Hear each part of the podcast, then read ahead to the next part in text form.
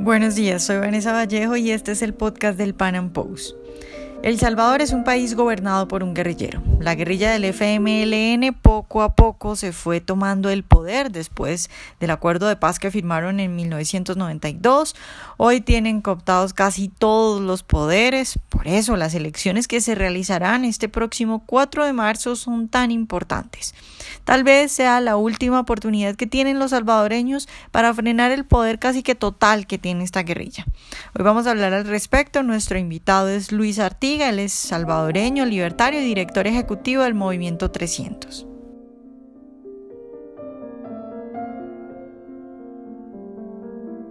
Luis, buenos días y muchas gracias por estar hoy con nosotros. Hola, hola Vanessa, muchas gracias. Un gusto también acompañarlos. Bueno, Luis, pues eh, este fin de semana, este domingo en El Salvador, tienen elecciones legislativas y municipales. Yo quiero empezar preguntándote qué tan importantes son estas elecciones. pues la gente dirá que cualquier elección es importante, pero hay elecciones que son cruciales porque parten el camino de un país en dos. ¿Qué tan importantes son estas? Sí, es correcto. De hecho, el próximo domingo, eh, Vanessa, se eligen básicamente 262 alcaldes para los municipios y 84 nuevos diputados que estarían los próximos tres años desde la Asamblea Legislativa. Eh, definitivamente es una elección bastante importante eh, y quizás la razón principal es porque esta Asamblea electa o la Asamblea que elijamos el próximo domingo tiene eh, la responsabilidad de elegir dos cargos bien importantes de segundo grado para el país. El primero es el fiscal general de la República y el segundo es la nueva configuración de la Sala de lo Constitucional de la Corte Suprema de Justicia. ¿Por qué es tan clave esto? Porque la Sala de lo Constitucional es la única institución que todavía tiene, eh, tiene algunas luces de independencia y que en buena parte ha detenido el avance de la agenda del gobierno actual FMLN que eh, ha estado impulsando mucho la agenda chavista.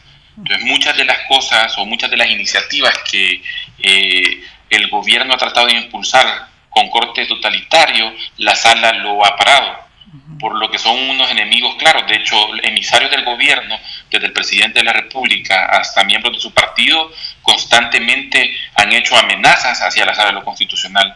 Así que la nueva asamblea o la nueva configuración tendrá que decidir quiénes son los nuevos miembros de la sala. Ahora, esa asamblea elige a los miembros de la sala. O sea que es la, la sala de lo constitucional es la única que queda fuera de las manos del FMLN todavía a nivel institucional, es correcto. El Ejecutivo actualmente lo tienen ellos, el Legislativo también está en sus manos, eh, la Corte Suprema de Justicia, las demás salas, la sala de lo contencioso administrativo, la sala de lo penal, no están, eh, están en manos de ellos, excepto la sala de lo constitucional. Es como un error del sistema que quedó ahí y que nos ha mantenido como una barrera contra, contra el modelo chavista que ellos han estado impulsando. Claro, Luis, eh, estoy viendo una encuesta que hace la Universidad Centroamericana del Salvador en la que dice que la mitad de los encuestados considera que va a haber fraudes en estas elecciones. ¿Es un miedo constante de la gente de esto? ¿Hay mucha posibilidad de que haya fraude? Fíjate que eh, han pasado dos cosas, digamos. Hay, hay dos cosas relevantes que también la misma encuesta que tú estás leyendo dice. Eh, por un lado, el rechazo a la clase política y a los políticos se ha, crecido mucho en los últimos años y esta elección ha sido bien marcada eh, por el tema de invitar de parte de los ciudadanos a no votar eh, o, a, anular su voto, por lo que estamos esperando para el próximo domingo una buena cantidad de abstencionismo en las elecciones. E, eso es una cosa bien importante. Parte de ese desencanto de la población o de los ciudadanos está también enfocado en la poca credibilidad que tienen las instituciones. Eh, de hecho, te cuento, la sala de lo constitucional, amarrándolo con lo que te decía de la importancia de las elecciones, la sala ha hecho en los últimos años, y esta sala sobre todo, cambios bastante significativos de cara a, a devolver el poder a los ciudadanos. Por ejemplo, ellos eh, emitieron una demanda donde se establecía que ahora nosotros como ciudadanos podemos votar por rostro y no por las listas que los partidos políticos ponen en su orden. Eh, eso les generó un montón de rechazo a los partidos. El mismo presidente actual del Tribunal Supremo Electoral, quien tiene mucha simpatía de nuevo con el gobierno eh, del FMLN, también ha amenazado a la sala y también ha hecho señalamientos fuertes de cara a que están, a lo que él le dice, están interviniendo en el, en el proceso electoral. Lo cierto es que el tribunal ha dejado muchos vicios, muchos vacíos, muchas preguntas inconclusas y muchos procesos poco transparentes, lo que ha generado que la gente no tenga credibilidad en el tribunal y, eh, y lo ha colocado en esa posición en la lista. Es importante porque eh, esto ha sucedido en las últimas dos elecciones. Antes de eso, eh, no estaba en esa lista el Tribunal Supremo Electoral, donde la gente tenía una muy mala imagen de, de ellos. Luis, ¿hay historial de robo de votos de elecciones en El Salvador? Eh, hay, hay historial de, de, procesos poco transparentes. Eh, en las elecciones del 2014, cuando gana el presidente actual, eh, Salvador Sánchez Serén, el, el, contendiente o el contrincante más fuerte pidió de manera consistente que se cambiara o que se contaran los votos de nuevo porque no estaba muy, muy, muy de acuerdo con los resultados y esto es porque pasó lo mismo que ha pasado en todos los países donde eh, el corte chavista está instaurado, Vanessa. Y pasó que el sistema de conteo se cayó eh, como a las 10, 11 de la noche, iba ganando el partido de oposición, regresa el sistema y está dos puntos arriba el partido gobernante. Mm. Entonces, eh, esa franquicia, digamos que puede ser casualidad, o, parece que se repite constantemente, o parece que la casualidad es bastante recurrente en los países donde, eh, donde, donde el corte chavista está instaurado, sucedió aquí también. Entonces, digamos, ese tipo de precedentes y que el Tribunal Supremo Electoral no, no decidiera no abrir porque decía que había que mantener el orden democrático y, y, toda esta, y todas estas eh, excusas que suelen poner, eh, ha dejado como muy poco, ha dejado como con, muchas dudas al, al, instituto que, que, se encarga de contar los votos. En las elecciones pasadas de, de alcaldes y diputados también volvieron a fallar todos los sistemas y lo que normalmente se conocían resultados en 24 horas, 48 horas en, los casos extremos, llegó a ser hasta de 7 días. Entonces, de hecho, el proceso del conteo de, de, diputados de la última elección duró 15 días. Eh, eh, entonces, todas esas acciones dejan mucho, mucha tela de juicio, digamos, o, dejan en duda buena parte del proceso. Claro, eh, Luis, hablábamos ahora, tú hablabas del aburrimiento de los salvadoreños con los partidos políticos y en parte pues se, se puede deber también a esto que estás contando, a la desconfianza que tengan. Pero la pregunta es, ¿tienen un partido que es el FMLN, que como nos contabas está a punto de quedarse con todo el poder, y tienen otro partido que sería lo más a la derecha que podría estar, eh, un partido en El Salvador en este momento que sería Arena, eh, y que supuestamente la derecha o que se presenta así, porque no sería evidente para un salvadoreño que hay que votar por arena, así no les guste para hacerle frente al FMLN, o cuál es la crisis de los votantes, eh, qué es lo que piensa un votante salvadoreño ante, ante esos dos partidos. Fíjate que lo que ha pasado es que yo creo, eh, y, esta es una opinión bastante recurrente de los ciudadanos, es que el problema es que nosotros tenemos a un, eh, a un a un gobierno de izquierda, digamos un partido de izquierda gobernando y tenemos un partido de oposición de derecha que es de izquierda también. Muchas de las acciones que toma el partido Arena, que se supone que es de derecha, eh, van encaminadas hacia un corte socialista, hacia crecer el Estado, hacia dar privilegios a los, a los funcionarios, llámense ellos mismos desde, desde los puestos que todavía logran mantener. Eh, y, y, por otro lado, eh, el tema del populismo y el asistencialismo, que, que, también es recurrente. En resultados prácticos para los ciudadanos, los efectos son siempre negativos para ellos. Entonces no ven ninguna diferencia. Entonces lo que ha sucedido ahora es que para el ciudadano que está descontento y que dice yo no quiero votar, es porque estoy viendo que el, el, el partido de izquierda y el partido de derecha son exactamente lo mismo. Tienen los mismos comportamientos, los mismos vicios y no están generando ninguna propuesta real. Buena parte, digamos, como te decía antes, nosotros votamos por rostro. Eh, nosotros en una, en una lista abierta podemos votar por el partido Arena y decidir qué diputados de la lista del partido Arena queremos que entren. Eh, el proceso de elección de esas personas, no, aunque el, el, proceso les exige que sea consultado, que sea transparente, que sea a través de elecciones internas, al final también dejó muchas dudas dentro de los partidos políticos, terminó quedando gente que es bastante incapaz eh, o que nadie los conoce o que tienen ya pasado eh, relacionado a casos de corrupción o casos de investigación de probidad. Y entonces la gente dice, bueno, por, si la convences de que vayan a votar, que de hecho es uno de los esfuerzos que nosotros hemos estado haciendo como organización, invitar a la gente a que vaya a votar, nos dicen, bueno, pero ¿por quién voto? Porque no hay candidatos que respondan a las necesidades que la ciudadanía está exigiendo. Entonces, creo que, que eso es lo que está sucediendo. ¿no? Hay una demanda de la ciudadanía, pero no hay una oferta que sustente esa demanda. Ok, Luis, eh, respecto a eso, te quería preguntar, porque tú dices que hay una demanda de la ciudadanía, pero ¿qué tan grande puede ser esa demanda? Porque si, si la mayoría de la gente quisiera ciertas cosas y pidiera ciertas cosas, creo que aparecerían políticos que ofrecieran esas cosas. Después de todo es que ellos viven de ello. ¿Tú crees que hay un problema de comunicación entre la gente y, y entre los políticos que no han entendido que eso es lo que quiere el pueblo? Mira, e, e, es una pregunta eh, bien interesante y te voy a decir que, cuál es la interpretación de, lo que sucede. De hecho, el número de la gente que está descontenta con la clase política, todas las encuestas eh, lo mantienen en, alrededor del 60%. Sí, es altísimo. Entonces, tú tienes, digamos, el otro 20%, el otro 40% dividido en dos 20%. Eh, digamos, y está más o menos 18% para Arena y 17% para el FMLN.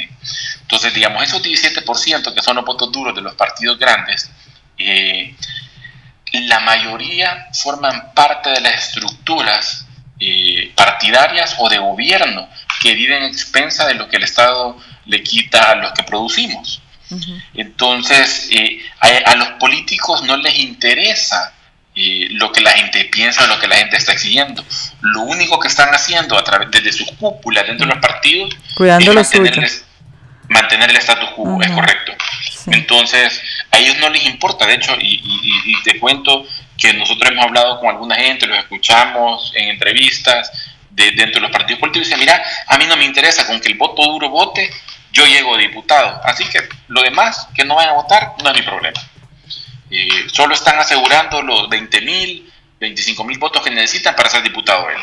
Que él se lo consolida su estructura territorial como partido político. Entonces, si hay una demanda fuerte, la gente todavía no se está articulando, digamos, de una manera contundente, eh, porque no hay otros vehículos, porque hay una apatía eh, para incorporarse o para, para involucrarse en la política. Entonces la gente no está viendo otra vía, digamos, más allá de no voy a votar. Claro, Luis, ya para finalizar, eh, te voy a hacer una pregunta que la mayoría de nuestros oyentes no son de El Salvador y es una pregunta que mucha gente se hace. Es como, ¿Cómo es vivir en un país que, el presidente es un guerrillero, gobernado por un guerrillero? Eh, es un país de, incertidumbre, eh, Vanessa. Eso, eso, eso es la, la forma más más clara de decirlo. Es un país donde tú te acostás con un tipo de leyes, no sabes cómo va a amanecer el siguiente. Es un país donde los empresarios y los emprendedores eh, son vistos como el malo de la película, son vistos como solo la alcancía de donde ir a sacar dinero eh, y además son los malos, son constantemente señalados. Es un país que está controlado por una partidocracia de gente que por lo general está vinculada a casos de corrupción, que no tiene la capacidad entonces al final solo va sobreviviendo. Realmente no hay un liderazgo. El presidente sale dos, tres veces eh, a hablar al año sobre alguno que otro tema y en realidad quien está dirigiendo el, el, el, país es el buró político del partido del presidente. Eh, entonces las decisiones son políticas eh, con un corte socialista, chavista, que, que, va en detrimento de, los ciudadanos que realmente estamos tratando de trabajar y sacar el país adelante. No, no, es, no es nada bueno. Definitivamente hay, hay países donde eh, están peor que nosotros. Claro, pero además eh, porque ustedes están dolarizados, ¿no? Eso, esa, esa, esa, esa, esa política pública ha evitado, eh, ha, servido como una defensa para que, para que no emitan moneda, para que la inflación no crezca. Sin embargo, los programas de asistencialismo y el, y el aparato del Estado cada año crece más, crece más, crece más. Los impuestos suben más, suben más yo ya lo he platicado contigo en una de la entrevista anterior. En los últimos eh, ocho años se han implementado 28 nuevos impuestos en el país eh, y nunca les alcanza el dinero. El dinero nunca alcanza. Eh, siempre siempre hay, hay quejas de que no alcanza el dinero, por lo cual se han endeudado. Llevamos el endeudamiento súper alto en el país y siempre es que el dinero no alcanza porque los empresarios se roban el dinero y no pagan impuestos, dicen ellos, y porque los ciudadanos no están pagando los suficientes impuestos necesarios, los impuestos necesarios para mantener esa, esa, esa burocracia. Claro, Luis, ¿y hay posibilidades, tú crees que habría posibilidades de que en El Salvador se instaure una dictadura o, crees que a ellos les conviene más mantener este estado que tienen ahora de que pueden robarse los votos pero no es tan evidente y tienen a una supuesta oposición?